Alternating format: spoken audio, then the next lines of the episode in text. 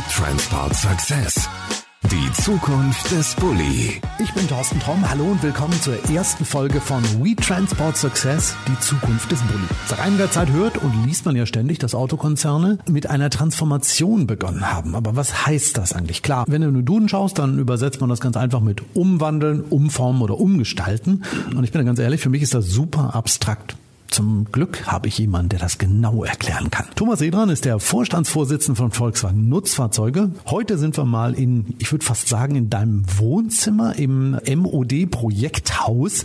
Thomas, was verbirgt sich denn hinter dieser ominösen Transformation? Das wäre schön, wenn das mein Wohnzimmer wäre. Hier ist echt toll. Tolle Kollegen hier, die an digitalen Diensten arbeiten. Ja, aber was verbirgt sich hinter dieser Transformation? Für mich ist Transformation, wenn man ein Unternehmen umbaut und kein Stein auf dem anderen bleibt bleibt. Das klingt jetzt dramatisch. Also das heißt, äh, VW Nutzfahrzeuge baut demnächst keine Autos mehr. Selbstverständlich bauen wir keine Autos. Wir bauen die besten Busse dieser Welt. Ja, wir bauen den Bulli. Nein, aber ich glaube, wir haben eine Situation vor uns, wo wir elektrifizieren müssen, unsere Antriebe, wo wir unsere Kunden erwarten, dass in den Autos, sagen wir, sich so eine Welt verbirgt, wie man sie bei Apple oder anderen Tech-Konzernen hat. Ja, und darauf müssen wir uns vorbereiten. Ne? Und äh, da müssen wir neue Kompetenzen uns erarbeiten ja, und und alte vielleicht ablegen. Das ist jetzt eben eine Reise über die nächsten zehn Jahre, wo wir uns komplett verändern werden bei Volkswagen Nutzfahrzeuge. Klingt ja für mich noch sehr mysteriös. Über zehn Jahre lang kein Stein bleibt auf dem anderen. Um das Ganze mal mit Opas Worten zu hinterfragen, tut das denn Not? Ich meine, VW hat bislang tolle Autos für die Kunden gebaut. Muss man das überhaupt? Also erwarten die jetzt irgendwas ganz anderes oder würde das reichen, wenn du wirklich einfach das weitermachst, was du bislang gemacht hast, nämlich richtig coole Autos für die Leute bauen? Wir waren super erfolgreich erfolgreich. Wir hatten die beiden erfolgreichsten Geschäftsjahre unserer ganzen Historie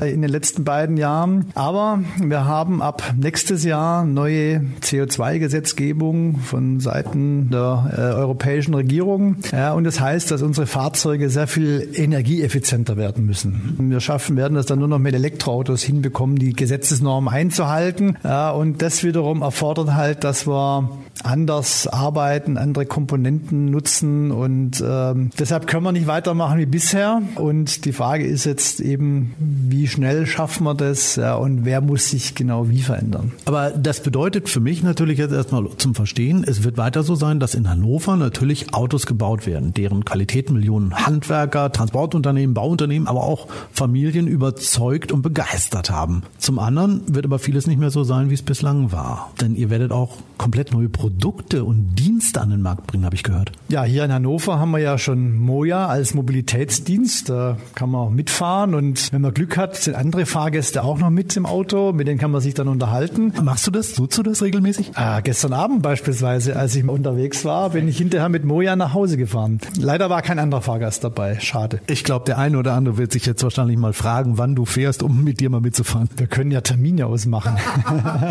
du, pass auf, ich habe einen anderen Vorschlag. Wir fahren mal zusammen irgendwann mit so einer Moja-Fahrt durch Hannover und gucken mal, was wir alles für Leute treffen. Das ist eine super Idee. Ja, erst in Hannover und dann in Hamburg. Deal, machen wir. Okay, aber zurück zum Thema. Ihr macht jetzt natürlich nicht nur Moja-Fahrten, sondern es wird demnächst noch ganz was Neues geben. Nein, wir haben ja jetzt ja dann auch demnächst ein Elektrofahrrad, ein Lastenfahrrad für die letzte Meile, ja, was wir dann ab Herbst ja verkaufen werden. Bald werden wir eben auch reine Elektrofahrzeuge haben. Heute haben wir schon den Crafter rein elektrisch. Ja, und die Kunden, die solche Autos haben oder kaufen wollen, die müssen sich auch irgendwo laden. Ja, wenn sie zu Hause eine Garage haben, dann gibt es noch Ladesäulen, die kann man zu Hause installieren. Das wird auch von uns kommen. Kunden werden von uns auch Stromverträge bekommen, wenn sie wünschen. Selbstverständlich Grünstromverträge, ja, damit eben auch diese Mobilität nachhaltig ist. Diese neuen Produkte werden dann auch in Hannover gebaut oder werden die dazu gekauft? Die Ladesäulen für zu Hause, die kaufen wir dazu.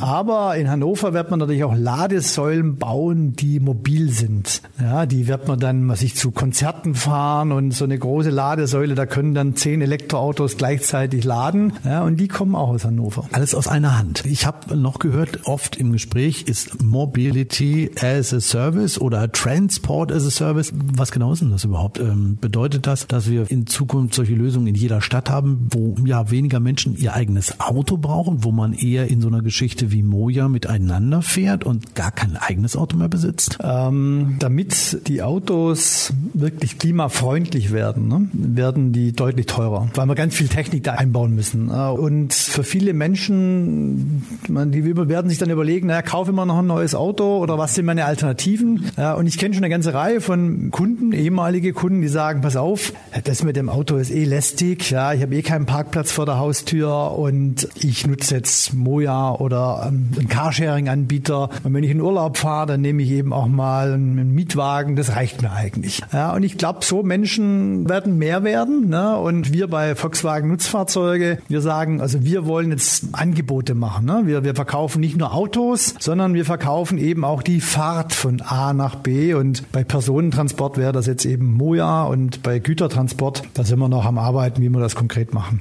Jetzt willst du noch nicht verraten. Aber mal ganz ehrlich, tut dir das im Herzen nicht weh? Wenn du siehst, jetzt im Moment werden wirklich so tolle Autos gebaut und wenn Menschen die bekommen, dann freuen die sich, als wenn Weihnachten ist. Und irgendwann wird es vorbei sein und immer weniger Menschen freuen sich über ihr eigenes neues Auto. Ich habe selber mal in so einer Gegend gewohnt, wo es keine Parkplätze gab. Und ich hatte kein Auto. Ach. Ja, bin nur mit dem Fahrrad gefahren. Ja, und Bahn, ja, und äh, das war total praktisch. Ich finde das okay, ja. Ich glaube auch, ähm, wenn man dran hängen bleibt, dass man sagt, ich muss meine Autos verkaufen, dann macht man was falsch, weil das ist nicht das, was wir eigentlich brauchen für die Mobilität in unseren Städten, für unser Klima. Als Unternehmer muss man sich auch darauf einstellen. Wenn wir eben bei den Mobilitätsdienstleistungen erfolgreich sind, die Autos fahren ja viel mehr mehr. Ja, die fahren ja statt 20.000 Kilometer im Jahr dann 100.000 Kilometer. Ja, das heißt, statt alle sechs, sieben Jahre, ja, muss ich das Auto ja viel früher ersetzen, alle drei Jahre ja, vielleicht. Ich merke schon, also Zukunft, man muss da keine Angst vor haben. Ich habe keine Angst vor der Zukunft und ich glaube, meine Mitarbeiter brauchen keine Angst davor haben. Wir haben heute hier ja bei der Pressekonferenz auch unseren Moja-Shuttle für Hamburg gezeigt. Ja, ich weiß nicht, ob du schon drin gesessen bist. Nee, aber ich habe mitgekriegt, der wird demnächst auch in Osnabrück gebaut, wusste ich gar nicht. Ja, den bauen wir in Osnabrück, weil die Stückzahlen noch nicht so groß sind. Ne? Wenn das dann mehr wird, dann machen wir das auch hier in Hannover. Ne? Aber in dem Auto, ja, wenn du mal reinsitzt, Hammer. Ja, da willst du nie mehr Bus fahren oder Taxi. Oder Was, warum nicht? Erzähl. Ja, weil du steigst da ein, es ist hell, es ist geräumig, ja, du hast, sag mal, so Sichtschutz äh, an, an, an deiner Kopfstütze, hast eine USB-Schnittstelle, kannst dein Handy laden, während du fährst. Ledersitze, helle Ledersitze, also es ist ein ganz tolles Raumgefühl. Es ist ein rein elektrisches Auto, ja, das surrt so durch die Straßen. Also das ist Hammer. Ich, ich merke schon, du würdest am liebsten mit dem immer ständig hin und her reisen, ne? Ja, ich finde das total schön. Ja, das ist so wie in diesen Werbefilmen von der Bahn. Ja, man, man reist so nahezu geräuschlos durch die Stadt ja, und kann nach draußen gucken oder kann nebenher arbeiten. Und eben wie gesagt, beim Moja das Schöne ist, ab und zu trifft man da neue Leute drin ja, und kann da E-Mail-Adressen austauschen oder was das machen eher alte Leute, ne? also äh, so Snapchat oder sowas. Ja.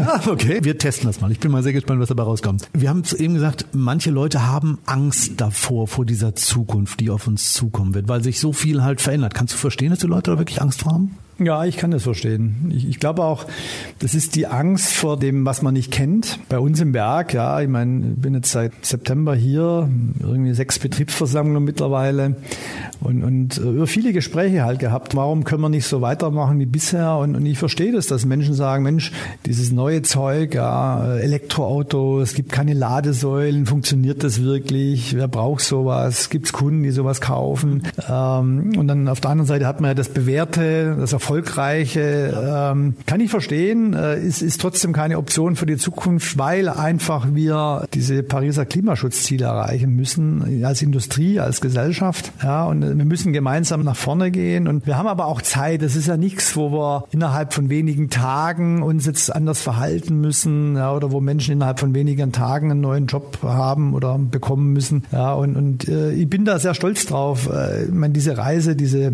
Transformation in Hannover hat ja schon vor drei Jahren begonnen. Meine Vorgänger haben das ja schon eingeleitet und, und ich finde, gemeinsam mit dem Betriebsrat verwenden wir viel Zeit drauf, die Menschen mitzunehmen ja, und zu überzeugen und, und sag mal, mit denen auch gemeinsam daran zu arbeiten. Mensch, wenn diese eine Aufgabe entfällt, beispielsweise jemand hat 20 Jahre Bleche in eine Presse eingelegt, ne, das gibt's jetzt halt nicht mehr, das macht jetzt halt ein Roboter. Dass der Mensch Angst hat, was mache ich dann demnächst, ja, verstehe ich. Aber wir haben ja eine Arbeitsplatzgarantie hier am Standort, ja, und, und wie gesagt, jetzt jetzt sprechen wir mit denen, was willst du eigentlich, ja, was macht dir Spaß? Und aus den Gesprächen heraus ergeben sich immer wieder Ideen, was diese Kollegen an anderen Aufgaben sinnvoll bei uns im Unternehmen machen können. Ja, und wir haben ganz viele Kollegen, die heute am Band arbeiten, die studiert haben, äh, die Software programmieren. Wir brauchen an anderen Stellen Leute Hände ringen, die Software verstehen. Ich glaube, das ist ein Prozess, der, der sehr produktiv sein wird. Das heißt in vielen Medien ja immer, ja, guck mal, das wird ein Jobkiller sein, äh, diese Zukunft, die Transformation. Also du sagst, es ist genau das Gegenteil eigentlich.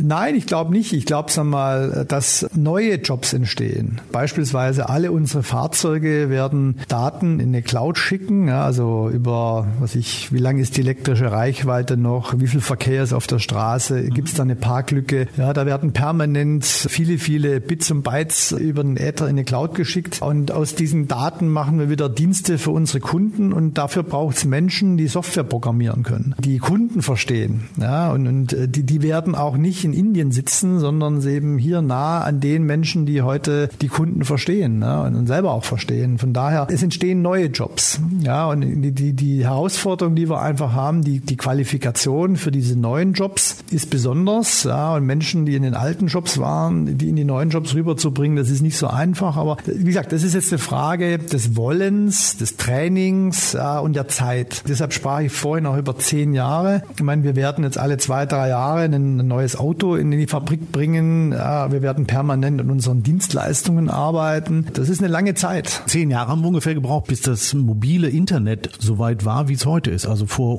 ja, zwölf Jahren ungefähr ist das erste iPhone rausgekommen. Also mir kommt das vor wie eine Ewigkeit. Aber wenn du dich mit Leuten unterhältst, die daran entwickeln, die sagen immer, pff, ja, das ist ruckzuck passiert. Ja, wir werden auch bei uns Innovationen in dieser Geschwindigkeit sehen. Deshalb sag mal, ähm, eine Kultur zu schaffen, eine Bereitschaft zu schaffen bei Menschen, diesen Wandel mitzugestalten. Ja, nicht, nicht da sitzen passiv und, und finde ich blöd. Ja, man wird immer ein paar geben, die so denken. Ja, aber Leute zu finden, die sagen, okay, der Wandel, der kommt, ja, der bringt auch Gutes und ich will mitgestalten. Ich sorge selbst auch dafür, dass dieser Wandel für mich persönlich, aber auch für meine Freunde, meine Kumpels ein positives Erlebnis wird. Also höre ich daraus, dass jetzt wirklich so ein Zeitpunkt ist, wo sich vielleicht auch so in der Unternehmenskultur so viel dreht, dass, dass Mitarbeiter die Ideen haben, die vielleicht irgendwelche innovativen Sachen zusammengesponnen haben, zu Hause in der Garage am Computer mal zusammengebaut haben, dass die jetzt gerade eine Chance haben, das einzubringen, dass sich vielleicht so vieles verändert, wie Sie es sich mal vorgestellt haben, wie Sie äh, sich das schon mal überlegt haben?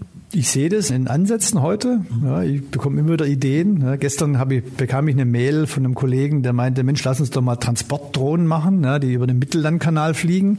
Und ich habe da halt mal gleich ein paar Zeichnungen beigelegt. Finde ich cool.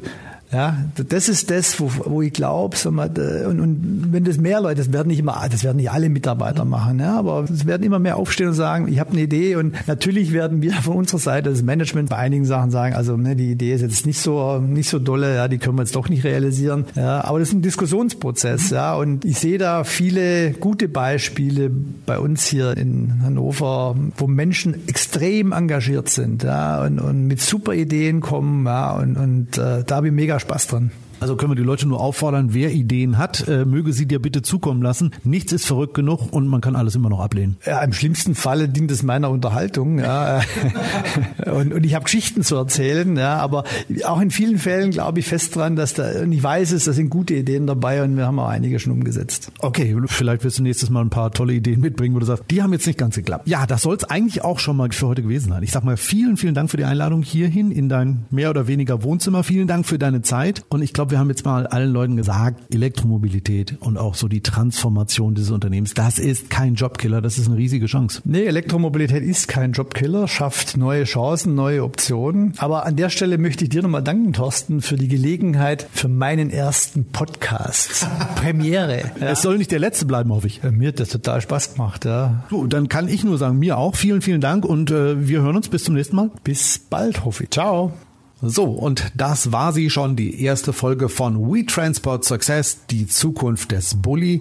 Thomas Sedran und ich, wir gönnen uns erstmal eine kleine Kaffeepause hier im Projekthaus Mobile Online-Dienste in Hannover.